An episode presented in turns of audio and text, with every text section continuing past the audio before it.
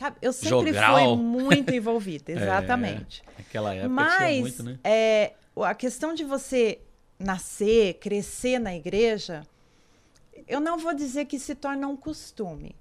Mas às vezes você você vai para a igreja porque você sabe que aquilo é o certo, é aquilo que, que você aprendeu, uhum, né? Uhum. Você não encontra espaço lá fora para você porque a sua vida é aquilo ali, mas é, eu acredito que existem as exceções, mas na maioria do, de quem nasce num lar evangélico, chega aquele momento que você fala: será que é isso mesmo? É. Né? Você vai para a igreja e, e de repente você vai na igreja porque é aquilo que você. E de repente isso aconteceu comigo.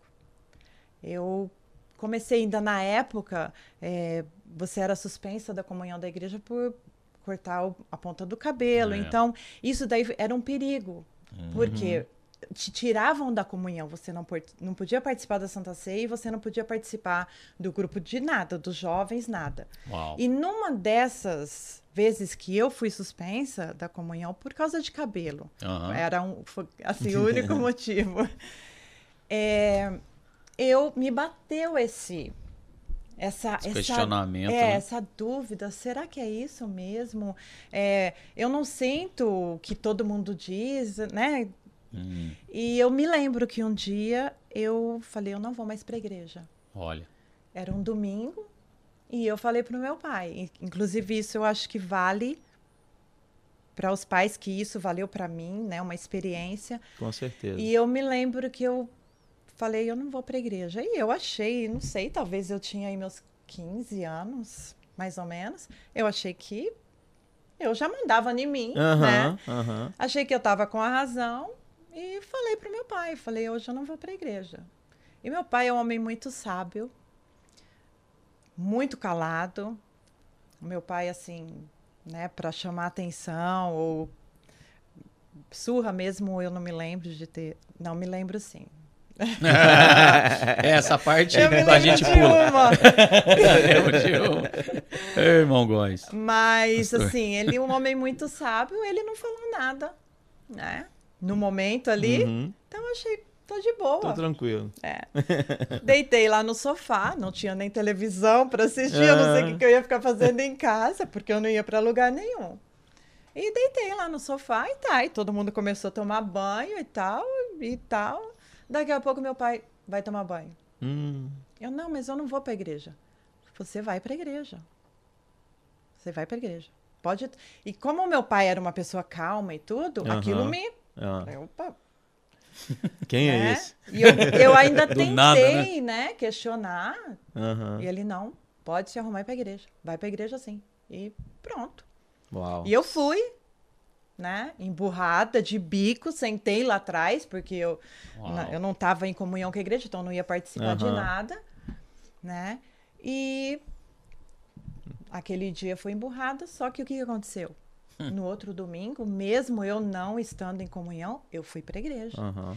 E eu agradeço a atitude do pai. A atitude do meu pai, porque aconteceu com amigos meus é. que, por causa dessa decisão né, tão sem, sem juízo, vamos dizer assim, realmente a pessoa não voltou mais, porque você não vai um domingo, não vai outro domingo, aí de repente aparece um amigo e te chama para, né? É. E eu agradeço, né, a atitude do meu pai. É, inter é interessante, né, Rodrigo, porque ele como pai, né, ele é o sacerdote da casa, Exato. né? É lógico que uh, a igreja tinha suas normas, né, de usos e costumes e e por causa disso a irmã ficou separada do, né, do, da comunhão, mas o sacerdote do lar ele tem que zelar pela sua casa, pela sua família. Sem né? dúvida. E, e é, é, falta um pouco desse entendimento, infelizmente, nos dias de hoje. É. Né? Porque os pais hoje eles estão é, delegando muita responsabilidade dos seus filhos para a escola,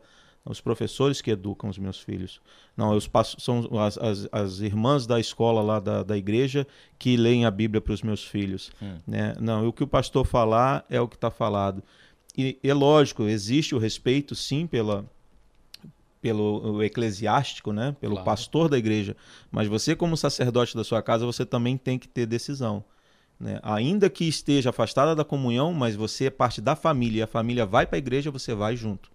Isso. Né? A igreja, você está afastada da comunhão da igreja, mas você não está afastada da comunhão da família.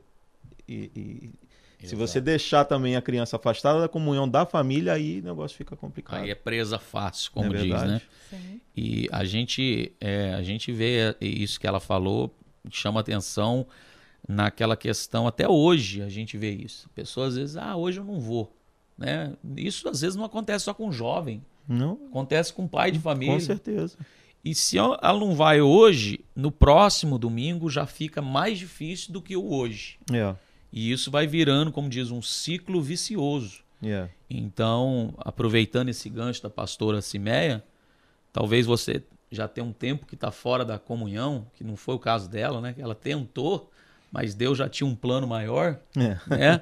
mas né, Deus está lá de braços abertos esperando e o teu lugar está no mesmo lugar lá, Esperando também. esperando você voltar para a comunhão. Quem sabe isso. através desse vídeo, né, pessoas que estão distantes possam regressar para a casa do Pai. Amém. E pais também, né, que às vezes fica sem saber o que fazer. E é claro que depois de uma certa idade já fica mais difícil, mas para adolescentes aí, uma criança de 12, 13 anos, ele não sabe o que, que ele quer da vida. Verdade. É. Né? Então, é claro que você não vai amarrar e levar para a igreja, mas você pode sim é, esforço, fazer um esforço Uhum. para. ah, não quer ir? Então tá, eu vou e você fica aí. Não, tu- você tem que fazer um esforço. Parte da Né? gente. Eu lembro que num período que eu não ia à igreja, eu, eu não era cristão, mas a minha esposa já ia à igreja. Ela já tinha se convertido a Cristo. E o meu filho menor, né, queria ficar em casa comigo, porque ele falava para ela: "Não, mãe, eu quero ficar com meu pai, meu pai não vai". E aí ela pegava ele pelo braço: "Não, você vai comigo". E hoje eu, eu alegro assim, o meu coração, né? Agradeço muito a Deus por ela ter tomado essa atitude, porque o meu filho hoje está nos caminhos do Senhor e eu agradeço muito a Deus e a ela por isso. E é um Amém. músico na casa do Senhor hoje. É bênção. Coisa boa. E em falar em músico, nós vamos chegar nessa área também, da, É. da parte musical também, da pastora Simé, tem esse lado também. É bênção. Pastor, agora a pergunta aqui, talvez uma das perguntas chaves que a gente gostaria de saber, e o pessoal que está em casa, eu tenho certeza também que tem essa curiosidade, como foi que a irmã conheceu o digníssimo Levi, então, até então na época, né? o Irmão jovem, Levi. o jovem irmão Levi. Conta pra gente essa experiência. Bom, ah, quando nós nos mudamos para Sumaré, né? Eu já conheci o Levi, eu tinha nove, nós mudamos em Sumaré em janeiro, em fevereiro eu completei 10 anos. Olha. Então eu era uma criança. E ele é um pouquinho mais velho que eu, então assim, quando eu me mudei, eu não me lembro dele, porque ele já era, Uhum. né? Porque quando você é mais novo, ah, os anos faz mais diferença, É. né? Verdade. Um ano faz muita diferença. Exato. Mas eu me lembro aí, com uns 13, 14 anos que eu tinha, a gente já começou uma amizade. Olha aí. Hum. Inclusive, assim, a gente era bem amigos. A gente era amigos, assim, de conversar mesmo. E, mas aí ele foi para um lado, eu fui para o outro e tal, e, né, fomos crescendo. Ele sempre também muito ocupado, né, com os trabalhos, sempre participou de tudo também. A gente ali, amigos, mas não tinha nada. Só que aí, de repente, né, e é até interessante que começou aquela a idade de eu namorar, né? E a minha mãe, porque a minha, a minha família com a família do Levi sempre foi amigos. Meu pai, muito amigo do pai do Levi. E minha mãe, até hoje, muito amigas, né? E eu me lembro da minha mãe, ela falava para mim: ai, se eu fosse namo- se eu fosse uma moça, eu ia, eu ia namorar o Levi. Olha aí.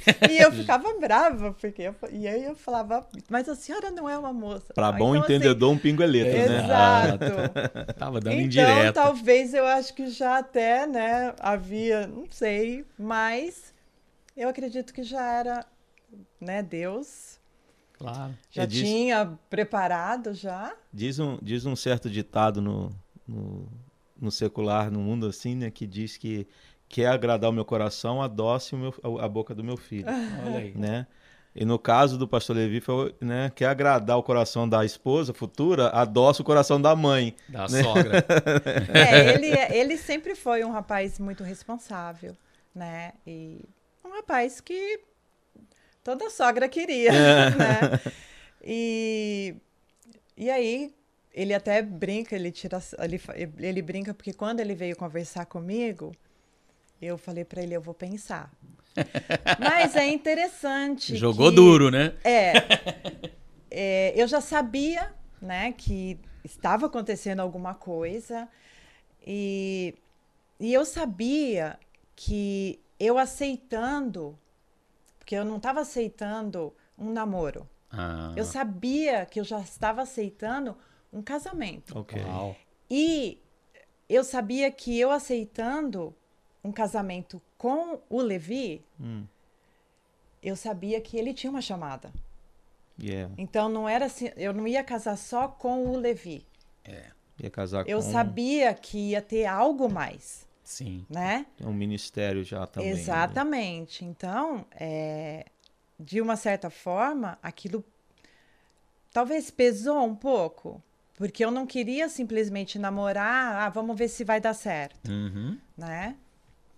Então, é, eu sabia, né, que eu tinha uma responsabilidade a mais. Exato. né? Então, mas aí eu, eu já sabia, né, que seria com ele. Maravilha. Ei, Rodrigo. Benção, hein? Que coisa maravilhosa. Vai, vai primeiro agradar a sogra. Estratégia. Exato. Estratégia. entendeu? Vai primeiro agrada a sogra, amacia o terreno, né? Chega de tranquilo. Exato. E aí depois, né? É, vou te contar, viu? Depois o carioca sou eu, né? Viu só? A gente tem, a- tem- é é bom a gente ouvir os dois lados, É, né? A gente tem aí, é, não sei se é o podcast número 5 ou 6, tem lá o pastor Levi contando a sua história, contando o seu É verdade. testemunho, e ele entra nessa área, mas a gente agora pega esse lado da pastora Cimeia É. com mais riquezas de detalhes e ver como que tudo se, se começou. é É, se- então, pra- se quisesse abraçar o pastor Levi, teria que abraçar também a sua chamada. Sim. E, e- e estão aqui hoje por causa de uma chamada De uma também. chamada. E, e- e como que Deus encaminhou tudo, né? Sim, com certeza. Como foi Ele, lindo. na isso. época que a gente namorava, ele já trabalhava com jovens, Olha só. né? Então, a gente já era é, um casal já que tinha que dar um exemplo, Uhum. né? Então, assim, isso pesava para mim também, não É. só para ele, né? Exato. E ele sempre foi, assim, um rapaz forte, né? Ele era bem gordo, né? Eu vejo as fotos do pastor Levi quando chegou. O Robson tá gostando. Eu vejo É. as fotos do pastor Levi quando chegou aqui na América, né? É, a gente brinca e tudo. Mas hoje ele tá mais reforçado. Mas ele sempre foi muito lindo. É, Ah, isso aí, olha aí. é. Aí, pastor Levi. Já, já ganhou. Como, di- como diz o versículo, uma mulher sábia. Edifica a sua casa. que maravilha. Coisa boa a gente saber desses detalhes, desses pormenores. O pessoal que está em casa tem certeza que tá, tá se alegrando junto com a com gente aí. certeza. É. Agora é o seguinte, pastora, para a gente é, dar uma adiantada aqui, o casamento, logo depois do casamento de vocês, então a gente entende, vocês assistindo a história também do pastor Levi, que eu sei que a gente não vai entrar nesses detalhes, mas vocês vieram então para cá, para América, para poder conquistar o famoso sonho americano Sonho dourado né? da América. Sonho dourado. E então, a- a- a- naquele momento, a irmã entendeu, no caso, que vindo para cá, para América, s- é, seriam é, é uma chamada, era uma bênção que Deus já havia preparado. E como que foi tudo isso? A gente sabe que foi de repente, né? É, foi, foi bênção para a vida de vocês? Conta pra gente esse detalhe. É, como você, né, foi, foi tudo muito rápido, porque quando nós casamos, jamais, nem na minha mente, nem do Levi, passou que a gente ia completar um ano de casado em outro país, Uau. né? Nós casamos e, assim, na minha ideia e na ideia dele também, o ministério dele ia, né, crescer, Desenvolver ali. desenvolver ali. Então, desculpa interromper, vocês não imaginariam que estaria nem em outra cidade do Brasil, Não. que dirá outro país. Não, a gente, né, como todo casal, a gente é, comprou os móveis, a gente procurou comprar o que na época o que a gente podia, mas o melhor porque a gente achava que a geladeira ia ter que durar 20 anos, né? E- O fogão, E- o fogão que tinha que acender elétrico, né? Ah, isso aí é outro Exatamente. assim, afinal era no ano de 85, Foi 95 já, né? 95, já, já havia. É, então, assim,